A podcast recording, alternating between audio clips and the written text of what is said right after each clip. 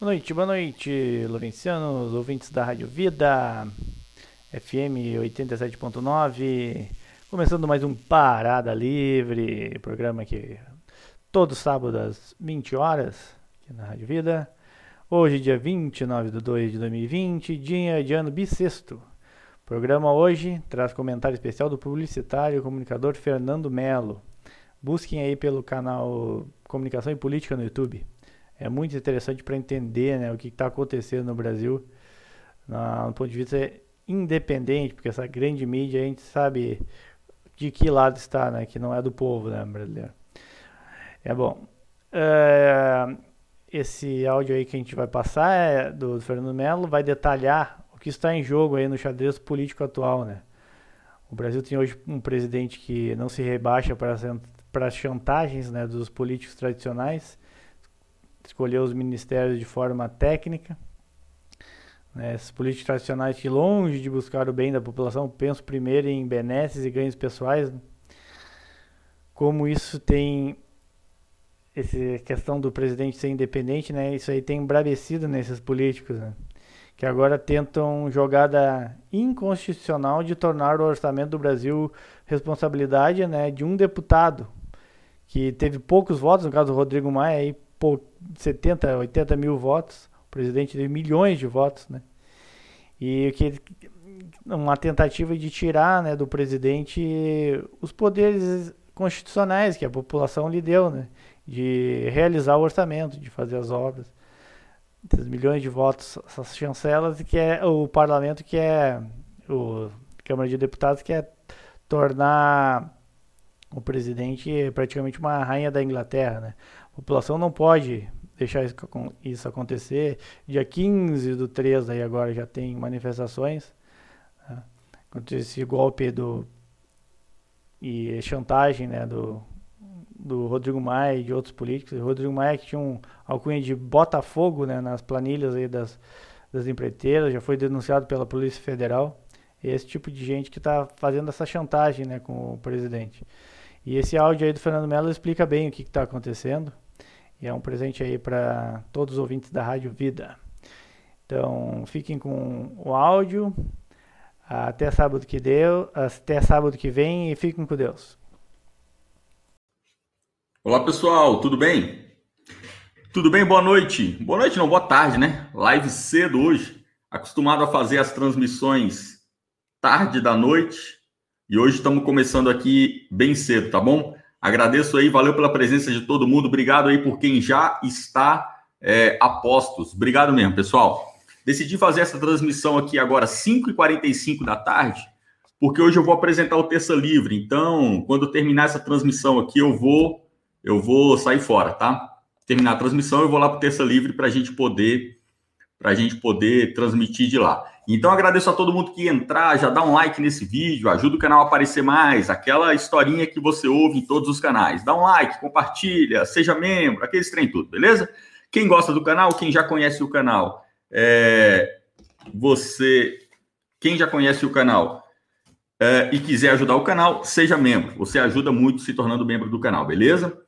É, gente, eu abri essa transmissão aqui hoje para bater um papo com vocês, tá? Então não tenho nada é, é não tenho nada bombástico para falar, não. Eu quero, é, é, pelo contrário, eu quero bater um papo com vocês para que a gente veja o que está rolando aí na imprensa e o que está rolando na política, tá? Então vai ser uma espécie da, de colocarmos aqui é, os devidos pontos, né? É, em todos os temas aí diversos que estão na internet, tá bom? Vamos falar aí sobre a imprensa, como a imprensa tem reagido, vamos falar sobre a estratégia da imprensa é, para a manifestação do dia 15 de março, a preocupação que é, os deputados do centro, né, essa, esse ambiente estranho que tem na política brasileira, né, o tal do centro, a política sempre teve esquerda, sempre teve direita, pessoas que querem mais Estado, pessoas que querem mais indivíduo, e no Brasil surgiu esse tal desse centro, que são as pessoas que querem Estado e indivíduo, e também não querem nem Estado e indivíduo, ou seja, os caras não são políticos são um bando de sacanas que estão ali para fazer o que for melhor para o momento. E aí eles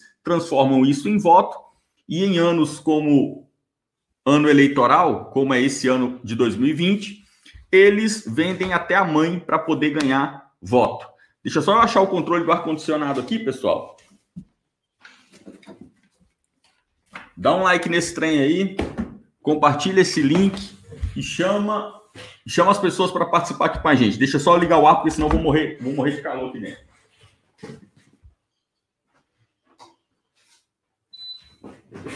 Vamos lá, vamos nessa então. Eu vou começar aqui e já vou abrindo as notícias para a gente comentar. Pessoal, todo mundo que quiser que eu, que eu comente algum assunto, hoje é o dia, tá bom? Quer que, quer que eu comente alguma coisa? Hoje é o dia, porque eu não tenho um tema da live, tenho só a intenção de bater papo. Então, mande um superchat, ajude o canal e eu vou tentar ler também mensagens que não sejam superchat, tá bom?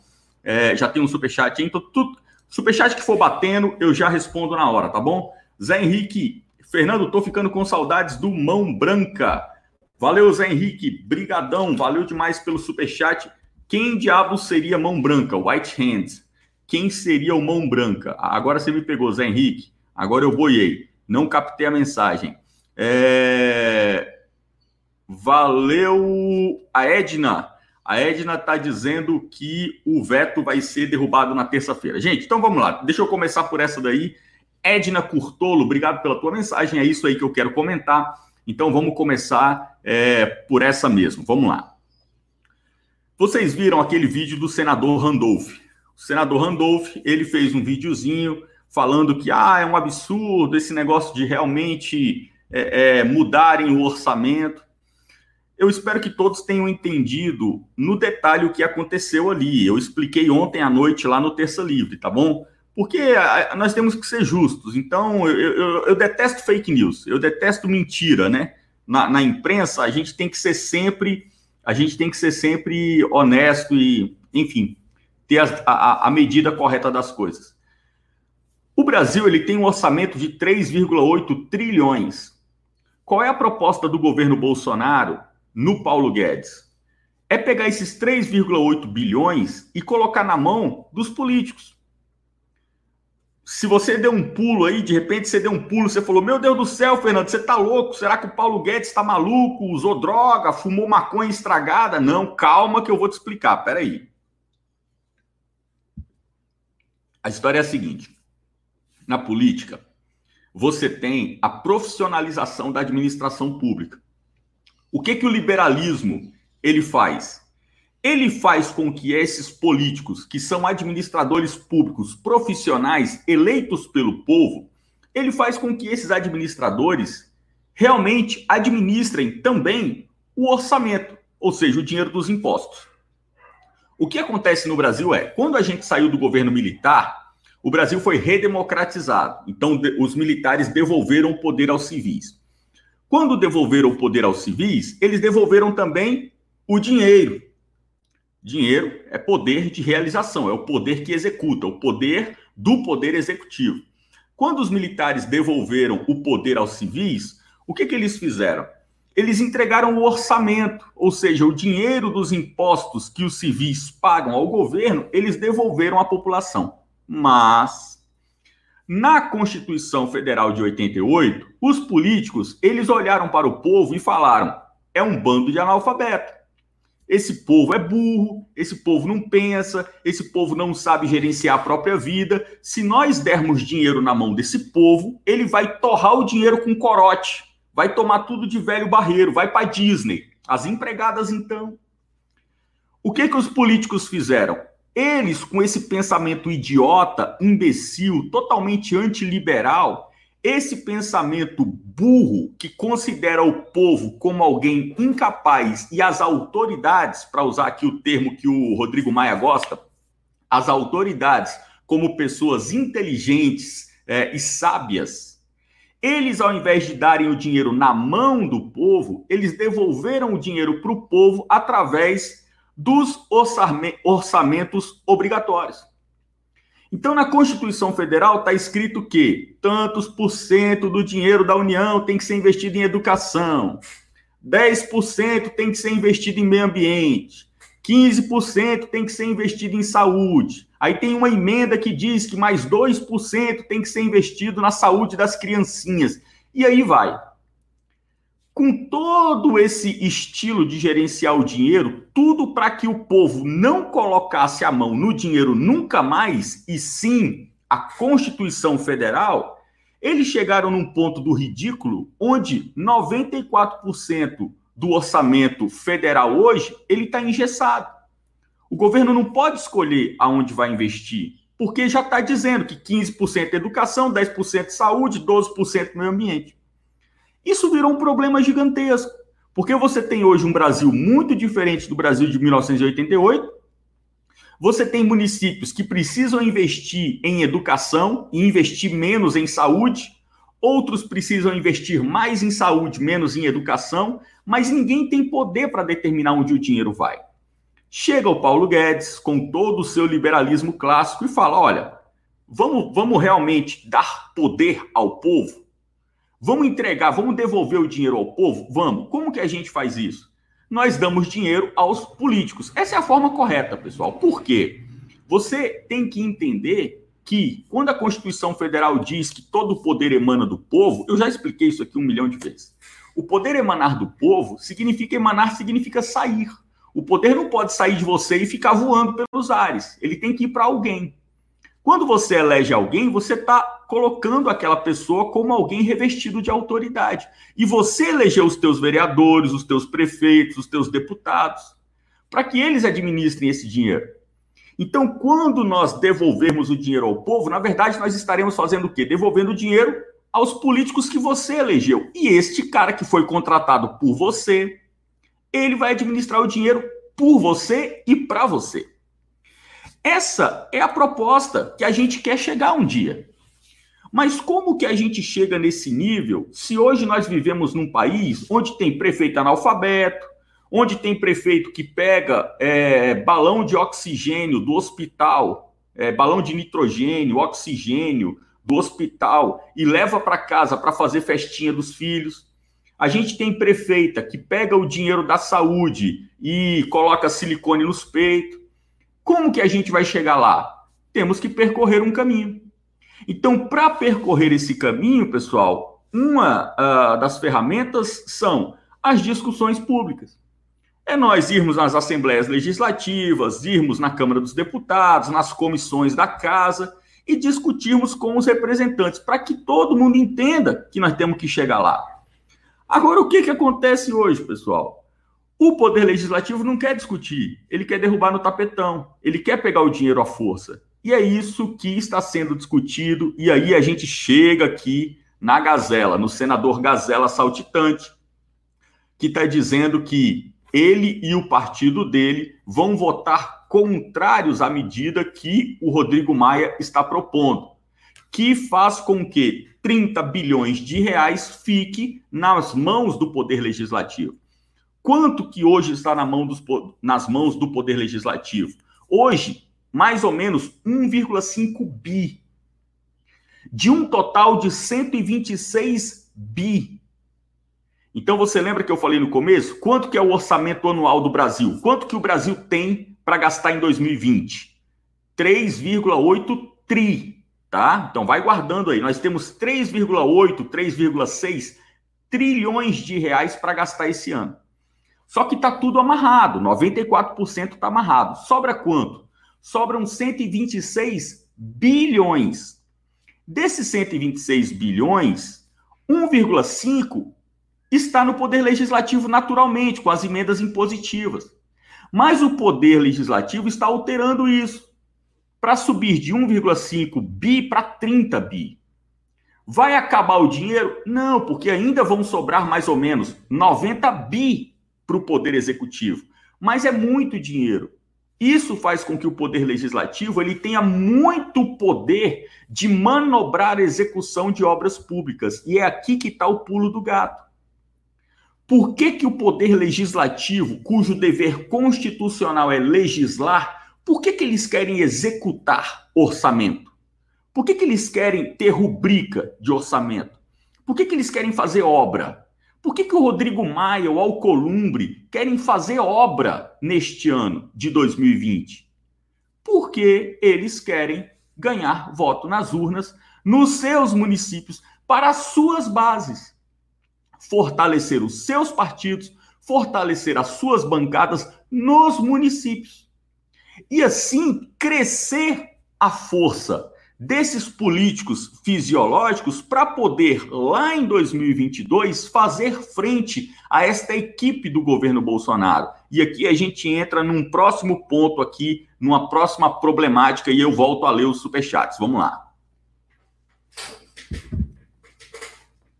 O Bolsonaro, ele criou um problema gigantesco para os seus opositores, que é o seguinte, o Bolsonaro ele foi o primeiro cara que chegou a presidência da República e construiu um time, construiu uma equipe, é, uma equipe de primeiro nível. Isso não tem paralelo na história do Brasil, mas não tem paralelo desde o do Império. Você não tem um paralelo desse na história do Brasil. Porque o que se faz no Brasil é você eleger um grande líder. Você elege aquele grande líder, aquele cara aparece e ele cresce, ele fica maior do que toda a sua equipe. Se eu te perguntar quem eram os ministros da era Vargas, você não vai lembrar. Se eu te perguntar dos ministros do FHC, você vai lembrar de um ou dois. Se eu te perguntar dos ministros do Lula, você vai lembrar de uns três. Porque não era papel do Poder Executivo ter uma equipe de excelência. Porque os presidentes, na verdade, evitavam equipes de excelência para que a pessoa do presidente da República sempre fosse a pessoa em destaque. O Bolsonaro fez o extremo oposto. O Bolsonaro, antes de ganhar a eleição, ele já colocou o Paulo Guedes lá em cima. E ele já falou: olha, esse cara aqui é o posto Ipiranga. Tudo que eu quero saber, eu pergunto para ele. Então, Bolsonaro, desde o começo, ele está num desapego que naturalmente faz com que a sua equipe cresça. A gente chega num ponto hoje onde você tem o Tarcísio, Paulo Guedes, Sérgio Moro, Damares. É, é, esses caras são incríveis. E eles têm as suas atuações, eles têm municípios de origem, mesmo não sendo políticos, eles têm as suas regiões, que se eles quisessem concorrer, se eles quisessem virar políticos, eles ganhariam de lavada. Então, se você pega, por exemplo, o Mandetta, que está fazendo um trabalho muito bom, estava um pouco apagado no início, já está muito bem. O Mandetta, até 2022, se o Mandetta quisesse candidatar a governador do Mato Grosso, que ele é, ele é lá do Mato Grosso, se ele quisesse candidatar a governador do Mato Grosso, ele ganha no primeiro turno. Se o Tarcísio, em 2022, quiser se candidatar a governador do Distrito Federal, ele ganha no primeiro turno. Então, quando você vai pegando é, é, os personagens que compõem o governo Bolsonaro, todos eles, se voltarem para os seus municípios, isso que hoje nós temos em Brasília, do grande líder Jair Bolsonaro, ganhando tudo de primeiro turno, as discussões, os debates, a popularidade, a, a conversa com a população, em 2022 nós podemos ter 27 Bolsonaros. Então, se hoje é um Jair, lá em 2022 nós podemos ter Eduardo Bolsonaro no Rio de Janeiro, podemos ter o Tarcísio no DF, podemos ter o Mandetta no Mato Grosso, podemos ter o Sérgio Moro no Paraná. Essa situação é, Mato Grosso do Sul, o pessoal está me lembrando. O Mandetta. Essa situação é uma situação muito grave para os políticos. E a política, você sempre joga. Você está cuidando do curto prazo, mas você está olhando no longo prazo. Na política, você tem que estar tá sempre preocupado com 2022, com 2024, com 2026, 28, 30. Vocês lembram do, do Zé Dirceu? O que, que o Zé Dirceu falou?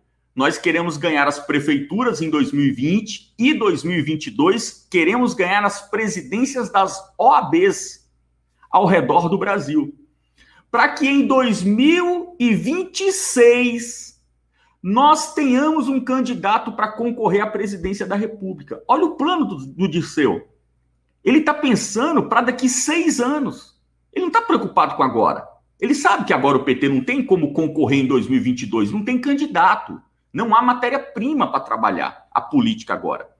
Então os caras querem fazer todo esse jogo no ano de 2020 para mostrar para a população que Rodrigo Maia é um homem de poder. Rodrigo Maia é um executor. Rodrigo Maia inaugura hospital, Rodrigo Maia inaugura museu, inaugura biblioteca, creche para criancinha. Davi Alcolumbre é o grande homem que pode mudar o Nordeste, é o cara que pode fazer obra, fazer ponte, fazer açude. Esse é o objetivo deles em ter dinheiro para executar projetos. Não é dinheiro para eles colocarem no bolso, é dinheiro para executar projeto e ganhar voto.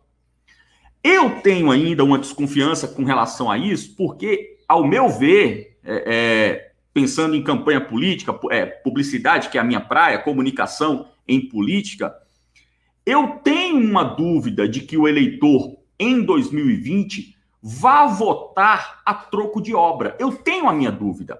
Por quê?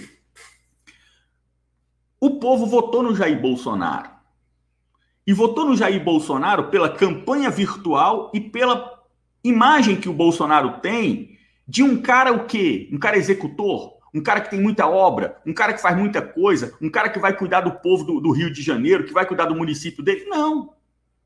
Você não tem. O Bolsonaro não inaugura obra. O cara tem 30 anos de política, ele não é um cara executor de obras. O povo hoje ele está votando muito mais num personagem né, na, naquela pessoa que se apresenta, o povo hoje ele vota muito mais na persona, para usarmos aqui um termo mais, mais profundo, o povo hoje ele vota muito mais na persona do que na proposta da administração pública. O, o Bolsonaro ele ganhou a confiança das pessoas e essa confiança hoje é tudo. Por quê? Aí nós chegamos naquele ponto que o conservadorismo é, avalia o Brasil hoje. Porque o eleitor, as pessoas do Brasil, elas estão vivendo num ambiente de uma crise moral absoluta. Quando você está numa crise moral absoluta, o que, que você busca? Você busca um profissional? Você busca um homem PhD? Não, você busca alguém de confiança. Então, a, a minha visão hoje é que isso que o Poder Legislativo quer fazer é um plano muito bem elaborado, mas é um plano que não vai dar resultado. Eles vão colocar a mão nesses 30 bilhões, vão executar um monte de obra, vai ficar feio, vai ficar ridículo. Você vai começar a ver creche, posto de saúde com a placa de inauguração e o nome do deputado, o nome do senador, que você sabe que não é executor, é legislador. Vai ficar feio e não vai dar resultado. Aí a gente está vendo agora o Randolph Rodrigues, por exemplo o Randolph Rodrigues já viu que vai dar merda. O, o, Randolph, o Randolph é chato pra cacete. Né? Aquela vozinha irritante dele de Harry Potter é chato pra cacete. Mas o Randolph, ele é esperto. Eu não vou dizer que ele é inteligente, mas ele é esperto. A gazela é esperta. O Randolph, ele já viu que vai dar errado. E ele já está querendo ganhar voto. Ele viu que não vai, que não vai dar para ganhar voto executando obra, porque ele é senador. Então ele quer ganhar voto como? Limpando a barra dele e saindo de frente dessa presepada. Qual é a presepada? É, o, o, o, o Randolph ele gravou um vídeo dizendo que ele e o partido dele vão votar contra o Maia. Tá querendo sair bem na fita, mas agora é tarde. Ainda dá para reverter? Dá para reverter. Qual é a negociação que está acontecendo hoje é, em Brasília? A negociação que está acontecendo hoje em Brasília, pessoal, é o seguinte: esses caras querem nem tanto ao céu, nem tanto à terra. Eles não querem mais 1,5 bi, 1,7 bi. Mas também eles não querem 30, porque eles estão com medo da reação popular que nós mostraremos no dia 15. Então eles estão negociando para baixar para 20. Baixar para 20 bi. Então 20 bi seria mais ou menos 15% da verba discricionária. 20%, sendo que hoje é 1,2%. Randolph está querendo tirar o dele da reta. Não vai conseguir. Essa negociação pelo que eu tenho visto, pelo que eu tenho conversado, as pessoas com quem eu tenho conversado aqui em Brasília, a negociação vai passar, eles realmente não vão pegar mais os 30 bilhões, eles vão considerar aqueles 30 bi como se fosse o bode na sala, eles vão tirar o bode da sala, vão tirar os 30 bi e vão colocar os 20 bi. É, enfim, é por aí que parece que as coisas vão terminar. Mas é um absurdo se eles querem discutir parlamentarismo, se eles querem discutir é, poder legislativo executando obra, chama o povo para discutir, a gente discute, não tem problema nenhum. Não estamos, não somos reacionários, né? Não estamos aqui lutando contra inovações. A gente só quer participar do jogo e não ficar apenas assistindo. Pessoal, deixa aqui, deixa eu ler os superchats. É, eu, eu falei muito sobre esse tema aqui porque é a base do protesto do dia 15. Então, deixa eu ler os superchats e a gente continua. É, o Cassiano está falando, o Daniel Lopes disse que estão começando a recuar. O recuo é esse recuo que eu estou falando para vocês. Li que os líderes dos três poderes estão negociando um acordo de 11 bi, é verdade? 11 eu não vi, eu vi 20. Mayra Lília, obrigado pelo superchat, obrigado Matheus Horacir. Os governadores do Nordeste fez as reformas da Previdência pior que Bolsonaro. Todo mundo que era contra fez pior. Comenta um pouco. Matheus Horacir, as reformas previdenciárias, é, elas têm. Os estados e municípios têm que ser incluídos na reforma federal. Por quê? Um do, dos grandes desperdícios de dinheiro público no Brasil está na Previdência. E um dos grandes desperdícios de dinheiro público na Previdência está na corrupção. Se você permite que estados e municípios façam as suas previdências isoladas, você vai estar fazendo um arremedo de federalismo norte-americano que não vai dar certo. Porque nós temos gestões de um prazo muito curto nos estados, né, no Brasil, que é quatro anos. Um governador fica quatro anos, um prefeito fica quatro anos, e eles não têm compromisso com o projeto de estado, o projeto de município. Eles têm compromisso com o projeto da gestão deles. Eles vão fazer planos de previdência, é, eles vão fazer planos previdenciários que agradem a, a os sindicatos, as confederações, as empresas do município deles. É péssimo para o povo. Quem mais perde? É o povo. Quem mais perde com estados e municípios fora da reforma da Previdência é, é, Federal é o próprio povo. É uma pena. Eu acredito que estados e municípios vão, é, é, é, é não vão por esse caminho. Vão optar por, no final das contas, por, por ficar com a federação, né, com a unidade, com o governo federal. Porque vai ser péssimo para os governos, vai ser péssimo para os municípios. O cara que ganhar a próxima eleição nos estados e nos municípios, ele vai sempre pegar um estado quebrado. João Paulo Marques, de Lima. Boa noite, Fernando. Obrigado pelo seu trabalho. Fala da live do Bolsonaro. Hoje o presidente estava triste, abatido no início da manhã. Eu não vi. Ele fez live hoje pela manhã? Eu não vi. Eu vi a de ontem. Como anda o caso do Adriano e do Hans River? Obrigado, João Paulo. Valeu demais. Está fora do Brasil e está acompanhando a gente. Vamos lá, deixa eu comentar aí. Bolsonaro, é, eu acho que você deve estar falando da live de ontem. Eu vi a live de ontem e eu também achei, eu não vou dizer abatido, eu já vi o Bolsonaro abatido. Ontem eu não achei ele abatido. Ontem eu achei ele é, chateado.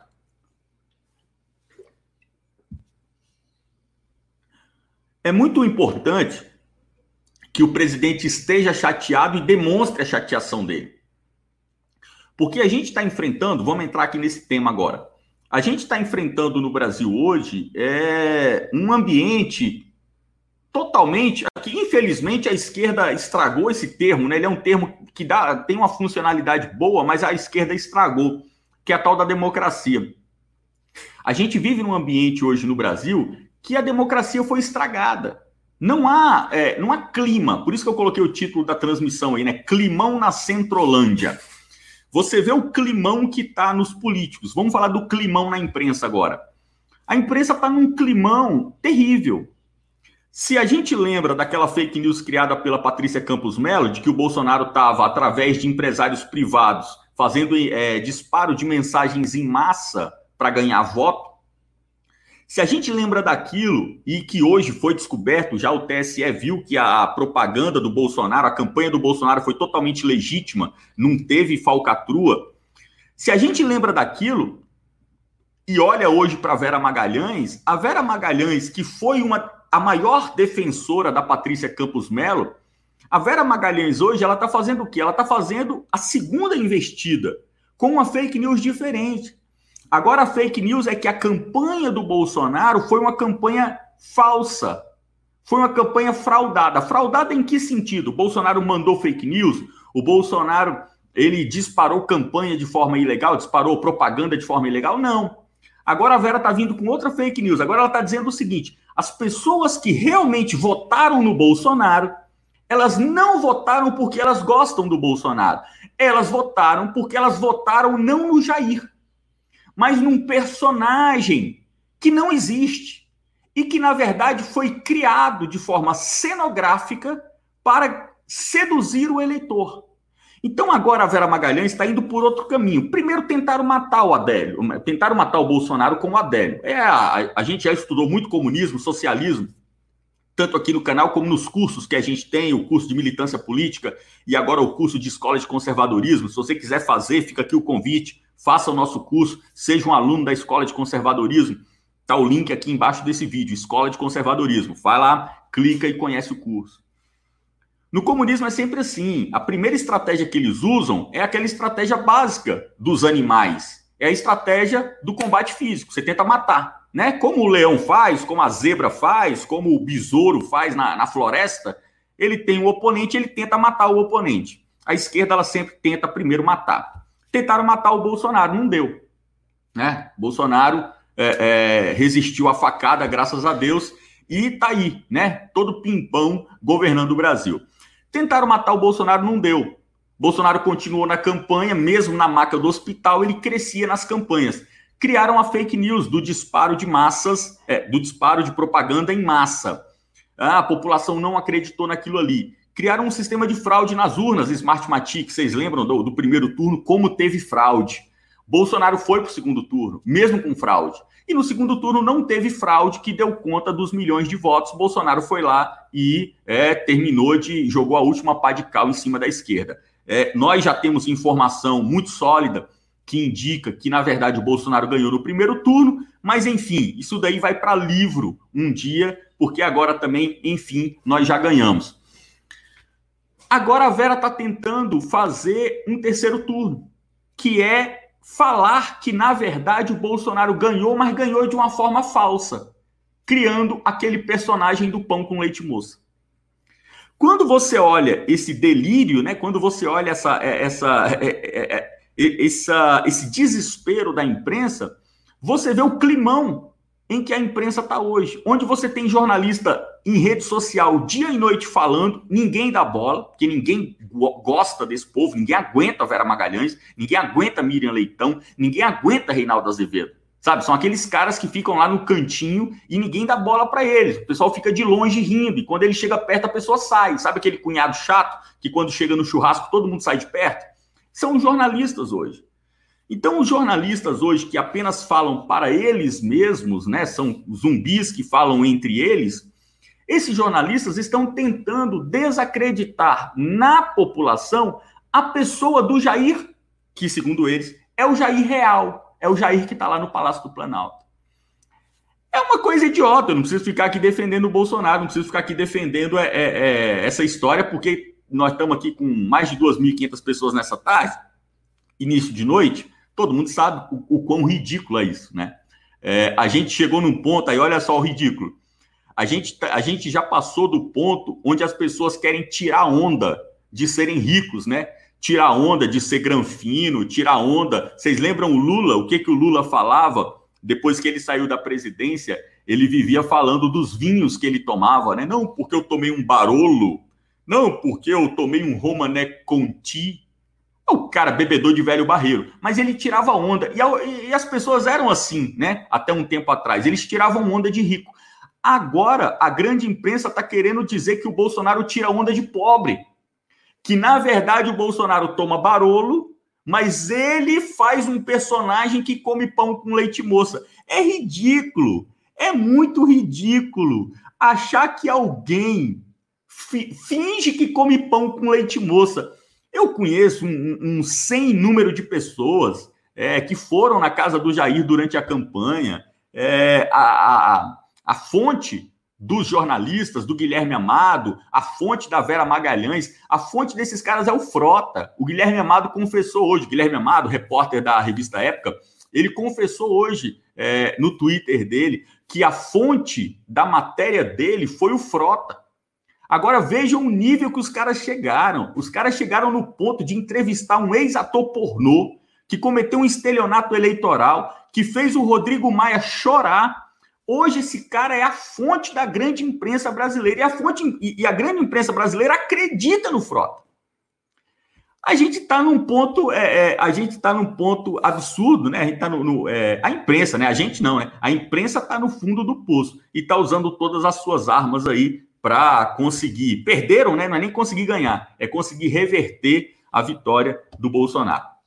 Deixa eu ler, deixa eu ler os próximos superchats aqui, vamos comentando aí, pessoal. É, para quem chegou depois que eu tinha começado, eu estou fazendo essa live mais cedo hoje, porque quando acabar a live eu vou lá para o Terça Livre.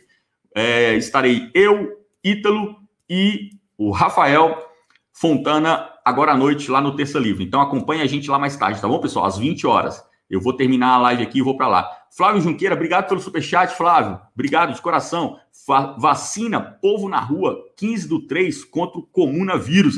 É isso aí, Flávio Junqueira. O coronavírus está aí bombando, né? Nas redes sociais, na China, no Irã, na Itália. E aqui no Brasil está bombando o comunavírus. Mas nós vamos matar esse danado aí no dia 15 do 3. Santo Sena, dia 15 do 3, as ruas, pessoal, sem pedir intervenção militar ainda. Adélia Leite, o presidente estava triste hoje de manhã na saída do Alvorada. Eu não vi, não vi. Então, então teve live dele hoje sim, eu que não vi, né? PSFT, o que acontecerá com as manifestações se houver acordo sobre a derrubada do veto? Nada, não vai acontecer nada. Porque quem está indo é, para manifestação. Pessoal, vamos lá, vamos colocar os pontos aqui nessa história. Essa história do poder legislativo pegando os 30 bilhões, sinceramente, posso falar, posso, posso ser honesto? Posso falar sério? Não é por causa disso que a gente está indo. Não é por causa disso que a gente está indo para a rua. Isso aí foi a gotinha d'água, sabe? Quando você tem um copo, né? Você tem um copo, o copo tá até a boca transbordando. Aí alguém chega e derrama uma gotinha d'água, o copo transborda. Aí você fala: Nossa, que absurdo! O copo transbordou só por causa dessa gotinha. Não é por causa da gotinha, não, animal. A porra do copo tá cheia até a boca, cacete. Então, nós, até chegarmos aqui nesse ponto de estar tá todo mundo, né, com a água batendo no, no, no, a água no pescoço, não, não é por causa dos 30 bilhões do Maia, sinceramente. Pô, nós estamos levando no lombo é, é, desde o 1 de janeiro de 2019. Isso estou falando de governo Bolsonaro, fora todas as mágoas e cicatrizes que a gente traz no corpo do governo Dilma e do Temer. Então, é, é, é um acúmulo. É um ano que a gente viu o presidente tentando governar e não conseguindo. Esse sequestro do orçamento público que o Maia e o Alcolumbre estão liderando dentro da Câmara Legislativa, isso aqui é mais uma chicotada que a gente levou. Isso aqui é mais uma ofensa. Isso aqui é mais um desaforo. Agora chega, pô. Chega. Então tem uma hora que as coisas transbordam. E nós estamos indo por causa deste 30 bilhões? Não. Nós estamos indo porque nós passamos um ano, Bolsonaro vai governar quatro no primeiro mandato, que para mim é óbvio que ele vai ganhar o segundo. No primeiro mandato, Bolsonaro vai governar quatro. Poxa, um já passou, ou seja, 25%. 25% do governo, do primeiro governo do Bolsonaro já foi. Ah, fez muita coisa. Fez, fez muita coisa. Eu sei que fez, mas poderia ter feito o dobro. E ele queria ter feito o dobro. E ele tem material para fazer o dobro. E tem trabalho para fazer o dobro. Ou seja, o Brasil podia ter dado um avanço tremendo e não deu. Deu um bom avanço. Vocês viram aí os dados, agora fechamento do mês de janeiro de 2020, o Brasil fechou com um superávit de mais de 40 bi. 40 bi, cacete. Coronavírus bombando e a gente com 40 bi no bolso. É, é foi, foi o recorde desde 1997. Então você põe 23 anos Bolsonaro, né, mesmo apesar do poder legislativo, Bolsonaro ainda meteu 40 bi no caixa. Poderíamos estar com 120 bi. Né? O Tarcísio poderia ter avançado, mas enfim. É, o, nós estamos indo às ruas para que o Bolsonaro tenha liberdade de governar. E lembrando que quem que conseguiu, quem que conseguiu unir todos nós? Quem que conseguiu pegar todos vocês? Estamos indo aí para 3 mil pessoas ao vivo. Quem conseguiu pegar essas 3 mil pessoas e reunir? É, isso aqui é um símbolo, né? Na verdade, o Brasil está com mais de 30 milhões de indignados nesse momento. Foi o general Heleno. Aquela fala do general Heleno, é, que negócio, né? Deus escreve certo por linhas tortas, né? Há males que vêm para o bem. Uma conversa privada que não era para ter vazado, vazou no áudio ali da, da, da televisão. E graças a Deus, porque era o, o, era a voz de comando que a gente estava esperando. Vocês me conhecem, vocês conhecem comunicação e política. Há quantos meses que eu estou aqui falando, ó, oh, vamos parar de ir para rua, vamos dar um tempo, a hora não é agora, espera um pouco, esse negócio de banalizar protesto de rua é muito ruim. Vocês conhecem a minha ladainha. E, e, e eu, eu fico muito feliz por ter falado isso por tanto tempo, porque, graças a Deus, nós não banalizamos os protestos de rua não banalizamos, e esse protesto do 15 de março, ele vai ser gigante. Ele vai ser incrível. Ele vai ser um, uma transformação no Brasil. Você não tenha dúvida. Nós estamos caminhando para o maior protesto de rua desde 2015. Vocês lembram daquele dia que a gente colocou 2 milhões na Paulista? Colocamos mais de 3 milhões de pessoas em todo o Brasil. Eu tenho certeza que nesse 15 de março nós vamos colocar mais. Nesse 15 de março nós vamos colocar mais. Por quê? Gente, é, é, é, pensa comigo, acompanha o raciocínio. Bolsonaro, ele ganhou com 57 milhões de votos. Tudo indica, de acordo com informações que a gente tem, tudo indica que, na verdade, o Bolsonaro teve mais de 70 milhões de votos. Se o Bolsonaro, vamos esquecer esses 70 milhões, vamos considerar que foram só os 57, 55, vamos arredondar. Se o Bolsonaro teve 55 milhões de eleitores em outubro de 2018, hoje ele deve estar perto de bater os 100. Porque se você tirar os retardados hoje, que ficam apenas gritando ele não, tira aí feminista, maconheiro, comunista, que deve ter uns 10 no Brasil, tira feminista, maconheiro, comunista, ativista LGBT, tira essa galera.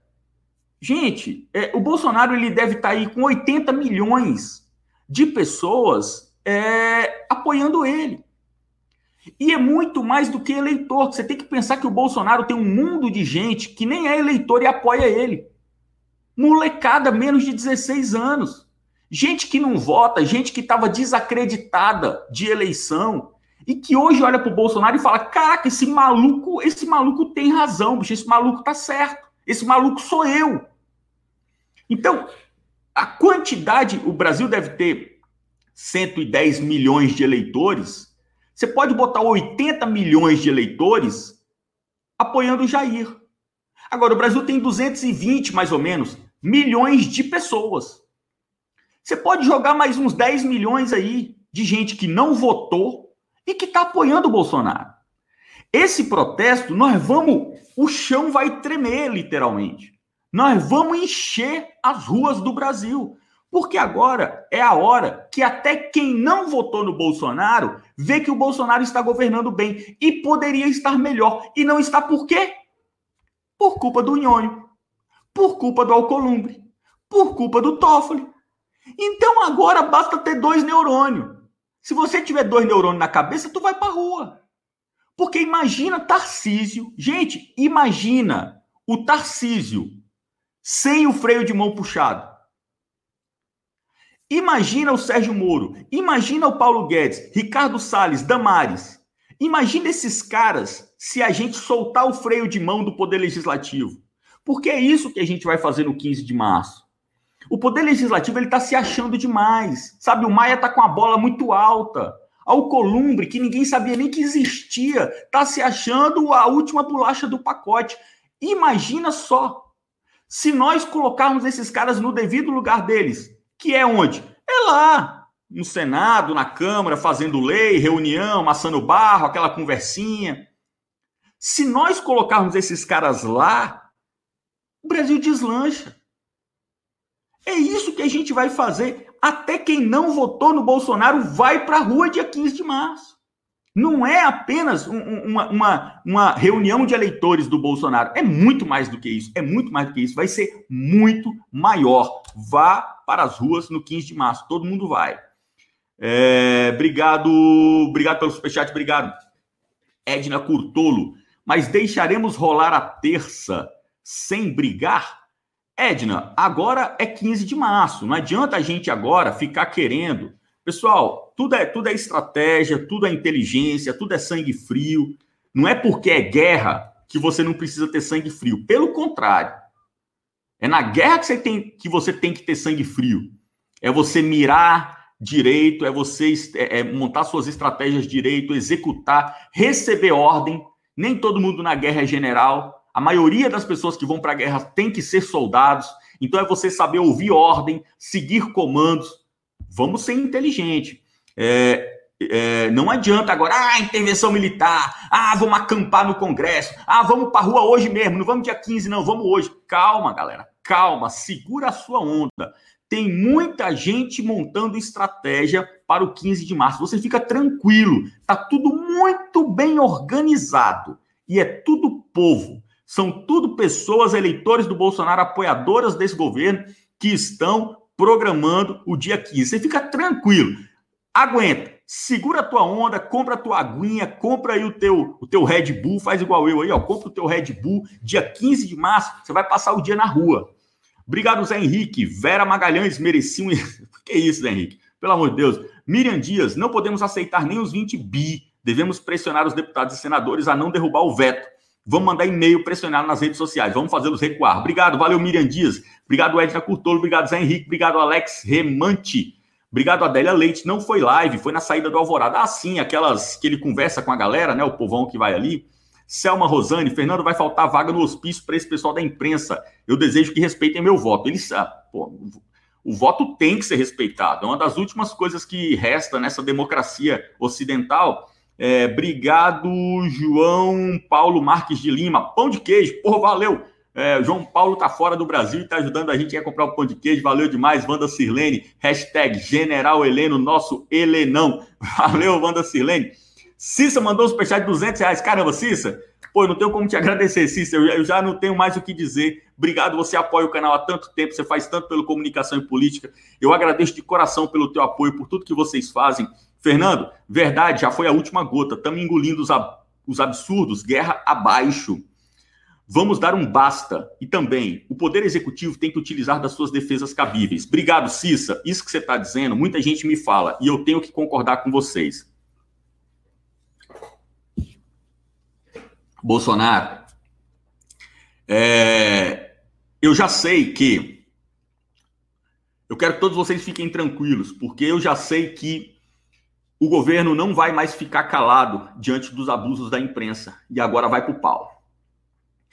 É, já tem grandes veículos sendo processados, existem alterações para acontecer dentro do governo federal que vão dar um baque, não está sendo feito com este intuito de prejudicar é, os veículos, as, as, as redes de TV, mas vai ter rede de TV e vai ter jornal perdendo muito dinheiro que estava mamando, graças a esqueminhas dentro dos ministérios aqui em Brasília, e esses esqueminhas vão acabar, porque são esquemas feitos nas coxas, tudo por debaixo dos panos, e esse governo está limpando muita coisa nos ministérios que a gente não tem nem noção. Vocês não têm nem noção do que, que existe, eu não tinha, fiquei sabendo porque me contaram. E são esquemas que estão acabando. Rede Globo vai perder muito dinheiro, Editora Abril vai perder muito dinheiro.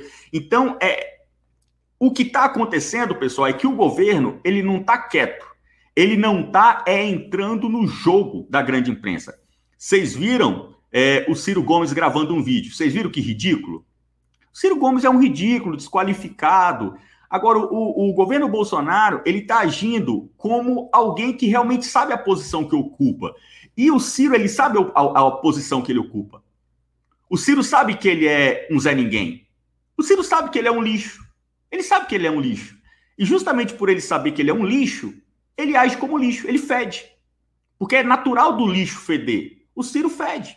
Ele sabe disso, ele não tem vergonha, porque é a natureza dele, ele conhece a sua própria natureza.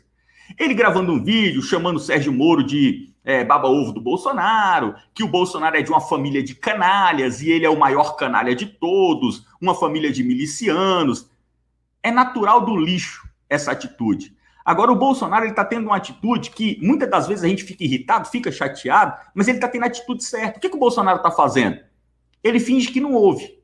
Mas no poder executivo, no poder judiciário, na justiça, no poder de polícia, ele vai meter o ferro no Ciro Gomes. O Ciro Gomes, meu amigo, o Ciro Gomes vai sumir da política. Porque o Ciro Gomes ele vai ser reduzido àquilo que ele é.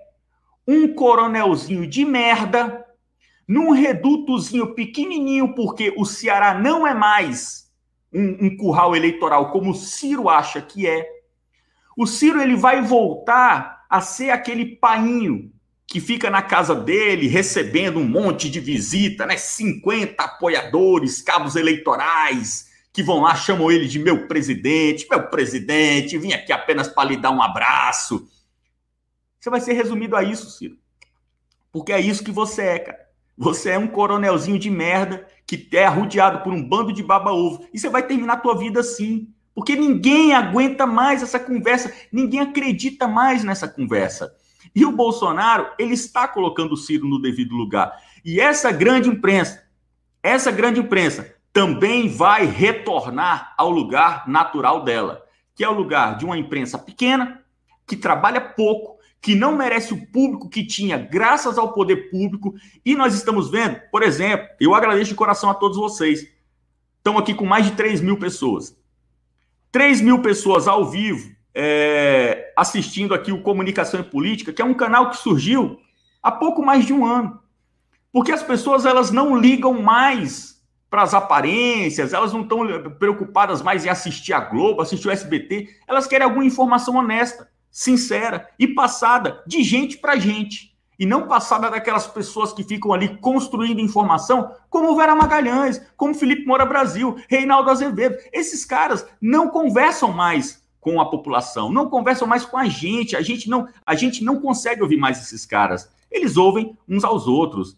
É, então, pessoal, fiquem tranquilos. É, o governo Bolsonaro ele está metendo ferro com gosto na grande imprensa. Vocês vão ter muita novidade boa. Dia 15 de março será um marco. Valeu, João Paulo. Odília Araújo está fora do Brasil, também fez um, fez um superchat de 50 reais, Odília, de 50 dólares. Odília, de coração, eu fico muito feliz com o apoio de vocês. É, esse ano vocês sabem do meu projeto de palestrar. Eu já estou com uma série de palestras marcadas e é, é, o apoio que vocês dão aqui é o apoio que vai sustentar também esse novo projeto para 2020, que é o projeto das palestras, que elas não são pagas. E graças a Deus vocês têm me ajudado de uma forma que eu estava projetando cobrar algumas palestras durante o ano, mas eu acho que com o apoio que vocês têm me dado, eu vou conseguir palestrar é, é, é sem cobrar durante o ano inteiro. É, então, me comprometo aqui com vocês. Vocês ajudam do lado daí e eu me comprometo do lado de cá. É, eu vou palestrar. Enquanto eu tiver o apoio de vocês, eu estou palestrando é, é sem cobrar nada. Apenas o custo da. da a, a, apenas as pessoas pagam a minha passagem e eu vou até o seu município e eu palestro porque vocês estão me dando esse suporte aqui. Então, agradeço de coração e vou prestar conta de tudo aqui. Vocês vão ver as palestras acontecendo durante todo o ano de 2020. A gente tem que mudar o Brasil a gente vai mudar o Brasil. É, começamos em 2018, vamos dar uma continuidade em 2020. O povo brasileiro nas ruas, dia 15, vai abalar geral. O leão rugiu e as hienas estão desorientadas. É verdade, eu nem lembrava mais do vídeo da, da, das hienas. Obrigado, Odília. Eric dos Santos, demorou, se comete crime, tem que ser punido. É, o que a imprensa tem feito hoje é crime de calúnia, difamação, e o que a Vera Magalhães fez hoje foi de um absurdo, é, foi de um absurdo, não tem o que dizer sobre aquilo ali. É, a Vera, oh, uh, deixa eu abrir aqui, eu quero ler. É, a Folha de São Paulo divulgou: Sérgio Moro pede inquérito contra punks de Belém por cartaz anti-Bolsonaro. Fizeram aquele cartaz, eu não preciso contar os detalhes da história que vocês viram. Fizeram um cartaz de um festival, Festival da Facada. Ou seja, as pessoas estão comemorando a facada no Bolsonaro e estão querendo estimular novos adélios. Alguém é, foi até o Poder Judiciário contra isso. E a Folha de São Paulo está dizendo que é o Moro. E o Moro está dizendo: olha, não foi eu, poderia ser, né? até deveria, mas não foi. E os jornalistas estão entendendo, estão fingindo que são burros, né? Eles estão querendo dizer que, na verdade, é uma censura artística e que o governo Bolsonaro está querendo censurar um evento artístico-cultural de bandas. Qual o problema das bandas quererem esfaquear o Bolsonaro? Tem problema nenhum, liberdade de expressão. É, é, o, é o abismo que chegou à grande imprensa, defender esse tipo é, de postura. Mas esse também é um caso que vai levar o devido ferro na justiça. E essas gracinhas todas que estão acontecendo aí, pessoal, se não vai se prolongar, não, vocês podem esperar. Fernando, em Recife, é... Bauru não é misto quente com tomate. Carlos Cunha, conheci o Carlos lá em Recife. Valeu, Carlos. Próxima ida minha em Recife, nós vamos comer um Bauru em Recife. Marco Grajaú, parceiro, tu evoluiu muito. Pô, obrigado, Marco. Para quem num tempo passado via, mas não enxergava, agora as coisas estão mais claras. TE, terça livre com comunicação e política, valeu, vamos à luta. Valeu, Marco Grajaú. Leuci Prado, obrigado pelo superchat. Júlio Sato, fala sobre a Charazade.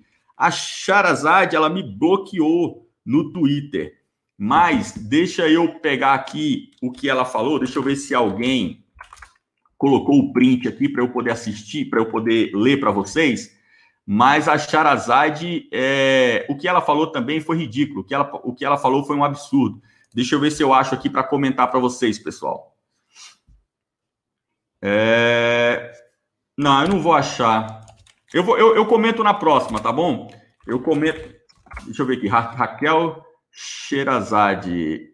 Ah, não, não consigo ver, ela me bloqueou. Enfim, é outra também que tá doida e tá falando de desaforos para o Bolsonaro com relação a essa tentativa de homicídio e com relação a esse a esse facada festival. Ah, enfim, vai responder na justiça. Por que nenhum deputado entrou para o afastamento do Nhonho Maia pelos crimes de querer usurpar o poder executivo no tapetão inter internacionalmente? Vânia Rezende, vai ter. Vai ter, não vai ficar por isso mesmo. O que o Rodrigo Maia fez discutindo o sistema político brasileiro com é, um governo estrangeiro, isso se encaixa na Lei de Segurança Nacional.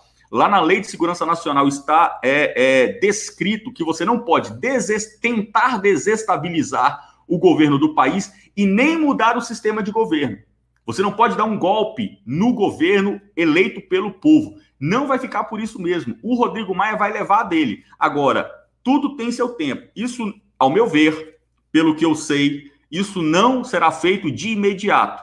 Vamos esperar a negociação dos 30 bilhões e vamos esperar o 15 de março. Uma coisa a, a cada coisa a seu tempo. Vocês segurem aí a bandeja de prata que a vingança vai vir. Ana Paula, obrigado pelo superchat. Michel Moura, o Randolfo parece que quer sair da mira dos bolsonaristas e deixar apenas a nova esquerda no holofote. Será essa a nova estratégia da velha esquerda? Michel Moura, a gente falou mais cedo, é porque não vai rolar os 30 bilhões. E o Randolph viu que perdeu, então ele, quer, ele já quer sair logo. É aquela história. Os ratos são os primeiros a abandonar o navio que está naufragando. Então, o Randolph, como um clássico rato, ele já está pulando fora do barco. Tereza mandou um superchat. Muito obrigado, Tereza, de coração. Deus abençoe. Leuci Prado. Fernando, você tem razão. Será a maior manifestação. Leuci, obrigado pelo teu superchat. Pessoal, todo mundo que contribuiu com superchats hoje, eu agradeço de coração. Muito obrigado mesmo. Estamos caminhando para o final da live. Eu vou lá para o Terça Livre apresentar o boletim da noite. Célia Gemelo, obrigado pelo superchat. Parabéns pelo trabalho. Deus abençoe sempre. Eu que agradeço. Obrigado, Ramon Gouveia. Tomara que venha uma medida provisória para derrubar o BV. Uh, o BV tem formas de derrubar, é, não precisa nem de medida provisória, mas enfim, a gente fala isso um dia, a gente comenta mais sobre o BV. Eu tenho muito para falar sobre o BV, o Terça Livre já falou bastante, através das matérias excelentes do Max, lá no, na revista Terça Livre.